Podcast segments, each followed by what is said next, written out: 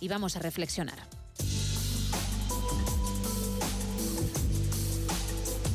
Y lo vamos a hacer como siempre con ella, con Esther Ruiz. Muy buenas. Muy buenas, Gemma. Comenzamos semana después de un fin de semana de elecciones en esta permanente campaña electoral en la que vivimos, en la que se ha puesto de manifiesto que los fracasos son del otro y los éxitos de todos.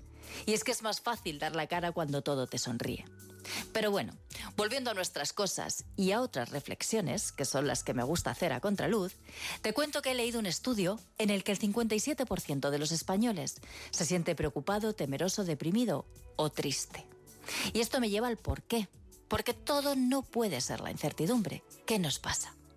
Puede que esa tristeza esconda una falsa coraza de héroe que para los golpes para salvar a todos, menos a ti mismo. Y es que está claro que hay que vivir mirando hacia adelante, pero sin angustiarnos por un problemático futuro que no sabemos si va a suceder. Igual de tanto pensar y de tanto buscar, nos estamos perdiendo por el camino. Y hace que nos estemos ahogando en ese vaso de agua mientras llega la gota que lo colma para luego estallar y echarle la culpa a esa gota sin darnos cuenta de que hemos sido nosotros los que hemos dejado que se llene. Hay muchas situaciones que creemos aceptar cuando la realidad es que nos resignamos, nos resistimos al cambio para así no cambiar nada. Hay decisiones que tomar, pero también decisiones que soltar. El vaso se nos va llenando también de silencios, de esos que harán ruido durante toda la vida como no les pongamos palabras. Y de esa falsa creencia de que podemos con todo y que lo contrario es debilidad. Y no, no podemos con todo, y menos con lo que no depende de nosotros. Y no por eso somos débiles.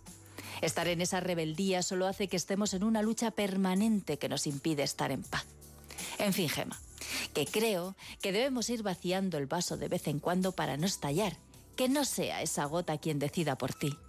Y pensar que en muchas ocasiones las cosas tienen la importancia que nosotros le queramos dar. Aguantar no nos hace mejores, pero sí más tristes. Y este es un viaje muy corto para que nos coma la pena. Desde luego, completamente de acuerdo contigo. Mil gracias, Esther, como cada semana. Dentro de siete días más. Seguimos